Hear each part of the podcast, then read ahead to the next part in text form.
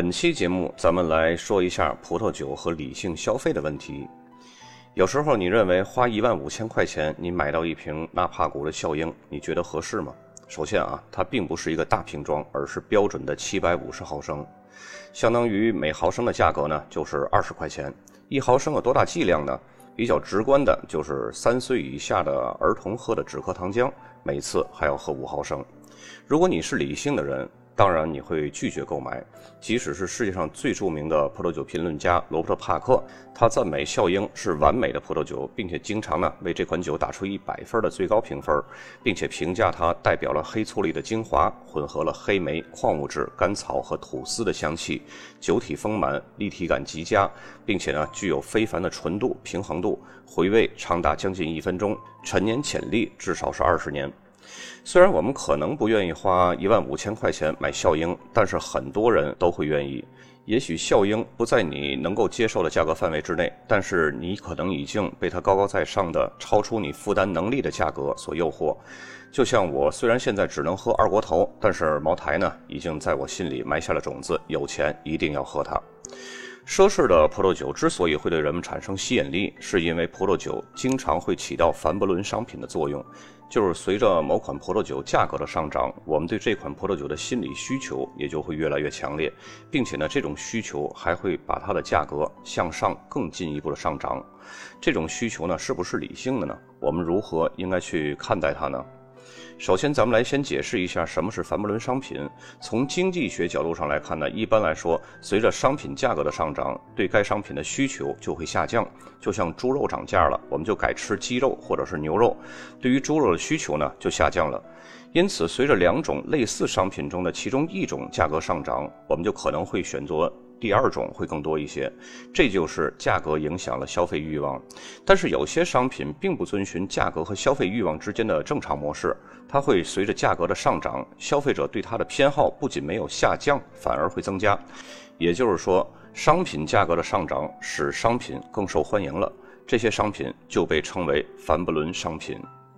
凡布伦商品以休闲阶级理论的作者托尔斯坦·凡布伦的名字来命名的。在这部作品中呢，凡布伦提出了炫耀性消费的概念。这种概念描述了展示一个人处在高社会地位时他的消费目的和意义。一个人可能会购买一辆非常昂贵、华而不实的跑车。这辆跑车是以极高的速度、出色的性能而出名的，但是大多数购买这类汽车的人呢，几乎所有的驾驶时间都是花在普通的道路上，道路上挤满了普通的汽车，以普通的行驶速度等着普通的红绿灯。他们最接近赛道的就是一片空旷无人，还没有正式开通，甚至连高德地图上都没有标明马路的，只有在那里呢，才能够体验自己的跑车风驰极速的优越性。但即使在这种路上驾驶，大多数的人也没有足够的经验注意到自己汽车的这种性能的细微差异。既然人们对这种车的性能并不充分了解，而且呢也没有很多时间可以展示出这种出色的性能所带来的体验，因此呢以汽车的性能作为购买的理由就不太可能了。但拥有这辆车却可以向别人表明你很有钱，能负担得起。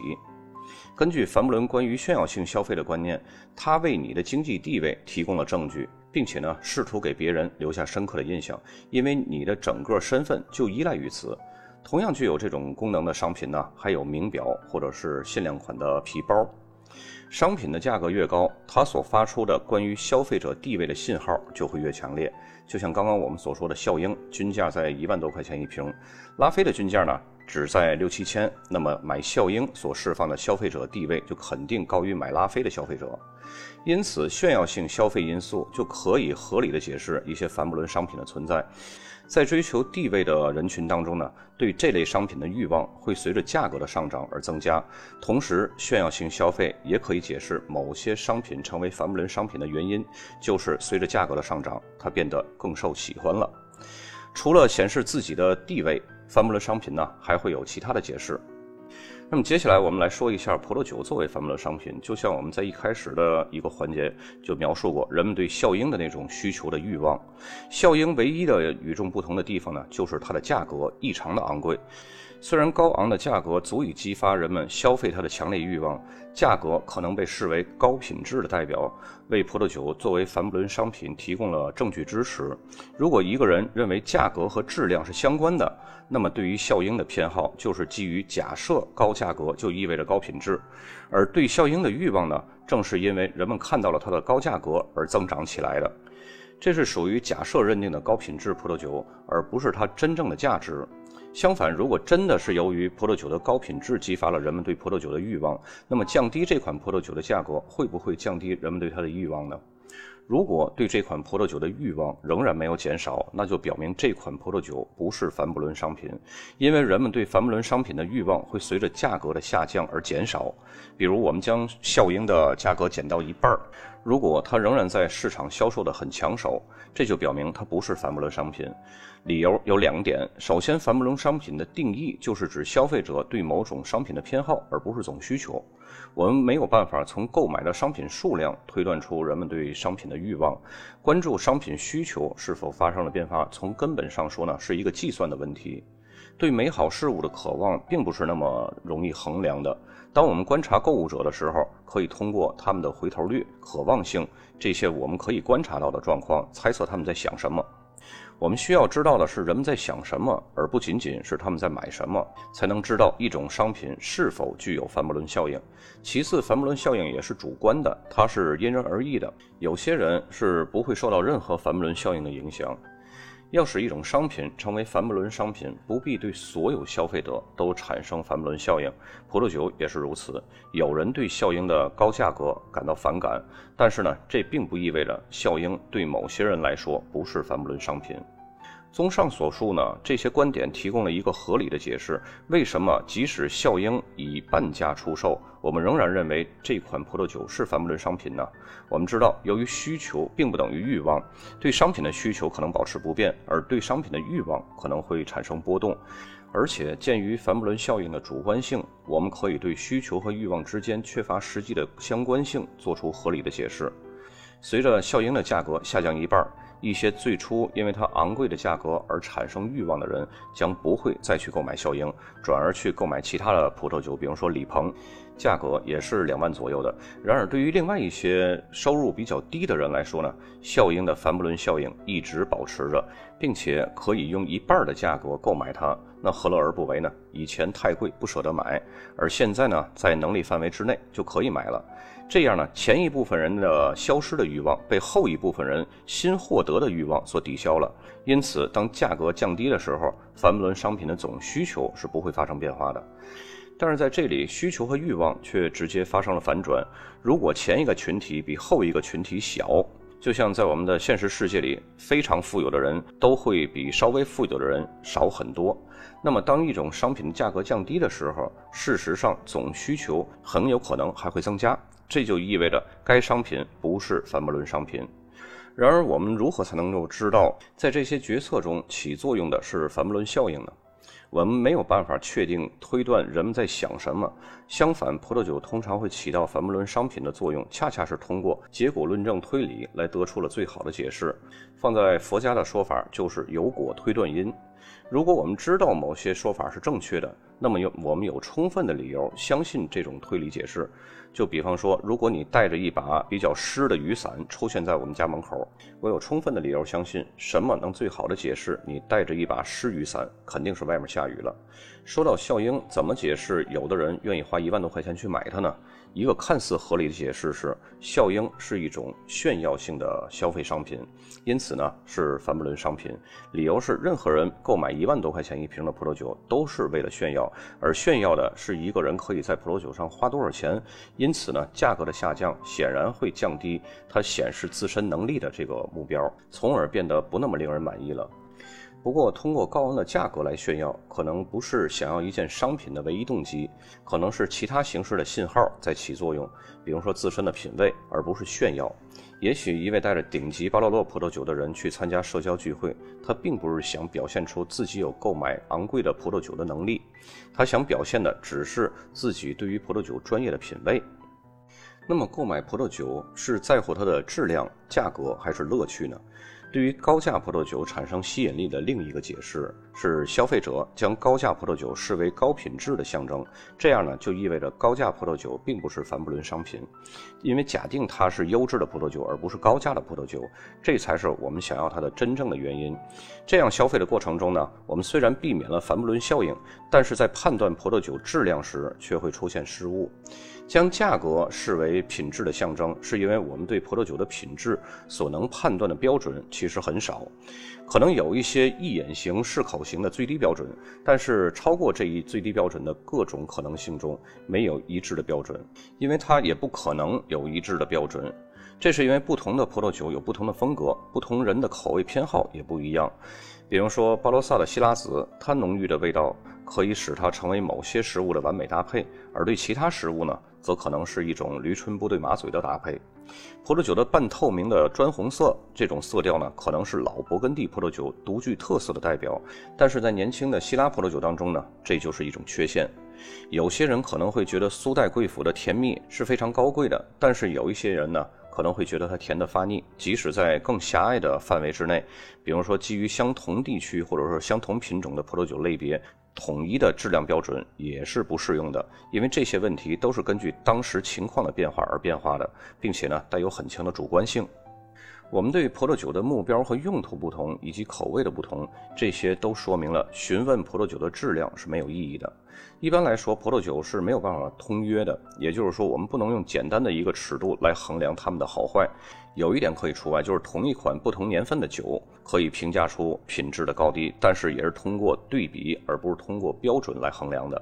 那么价格可以作为一个单一尺度来衡量葡萄酒品质的高低吗？事实上，影响葡萄酒价格的因素很多，其中一些因素呢跟质量是完全没有任何关系的。比如说，因为天气导致的葡萄受损造成的成本浪费。劳动力的成本、酿造成本、汇率成本、酿酒师的失误造成的成本、运费成本，这些等等等等一系列的成本。而对于一些葡萄酒来说呢，为什么它的价格如此之高？其中最关键的因素就是市场供需关系造成的稀缺性导致的价格昂贵，并且呢还在持续的攀升。最直观的例子就是中国的茅台。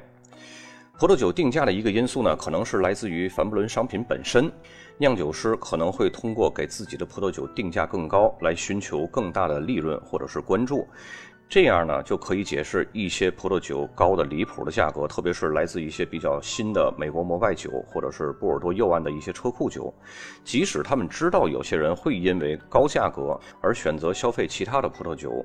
但是呢，这并不影响他们因为自身的高价格定价所受到的这种关注度。即使谈论葡萄酒的整体质量是合理的，但是问题是从什么角度去关注它？对于葡萄酒消费来说呢，喝葡萄酒的愉悦感比关注葡萄酒的品质更重要，因为品质和愉悦感在某种程度上是完全不同的。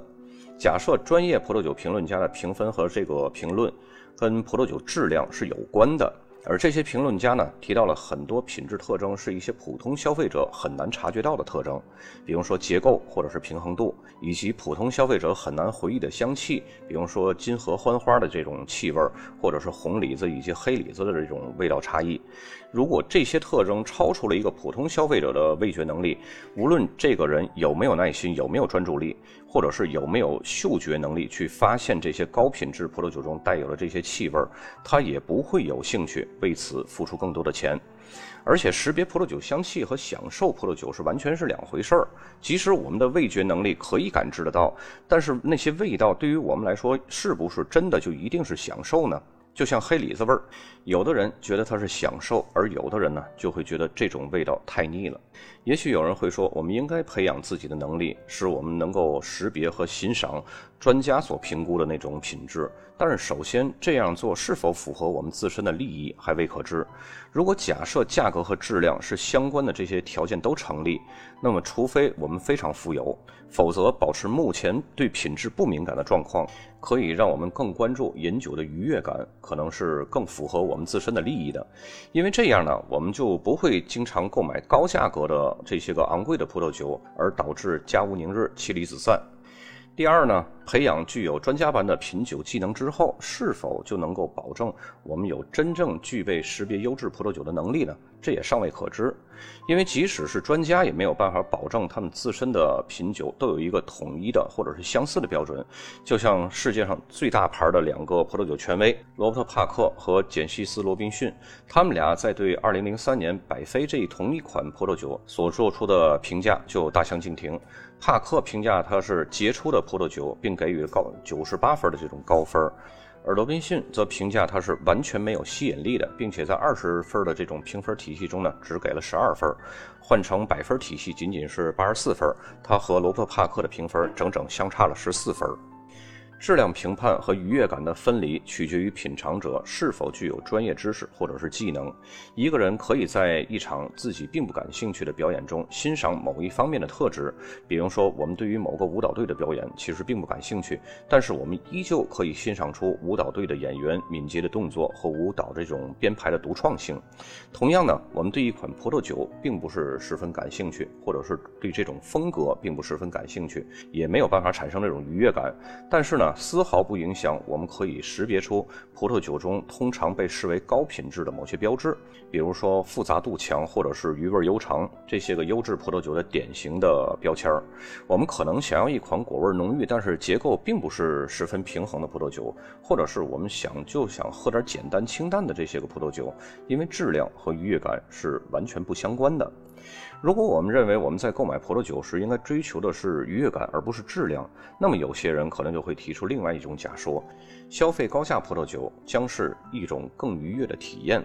这可以用不同的方式来解释。如果更愉悦意味着更高昂的这种葡萄酒价格，而且呢恰好是消费者认为味道更好的葡萄酒，那么这种解释就是因为缺乏合理性而失败了。没有任何理由可以认为价格和个人口味具有相关性。有时我们会发现，一百块钱一瓶的葡萄酒比四百块钱一瓶的葡萄酒更能令人愉悦。相反呢，如果更愉悦意味着一个人享受的体验主要不是葡萄酒的味道，而是品尝一种昂贵的葡萄酒。换句话说，喝的不单纯是酒，而是贵。其实呢，这已经从心理上将喝葡萄酒的愉悦感变成了消费的愉悦感了。那么我们就没有办法解释如何避免范布伦效应，而是如何去证实它。